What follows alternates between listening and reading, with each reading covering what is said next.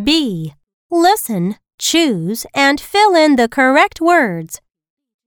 Number 1.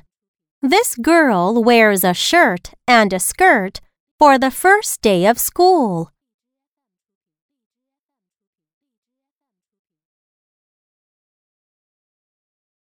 Number 2.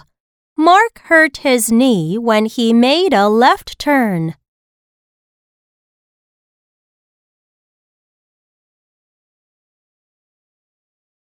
Number 3. Wee.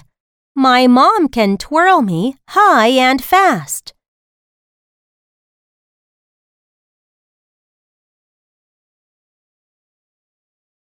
Number 4. This little bird chirps on the flower pot.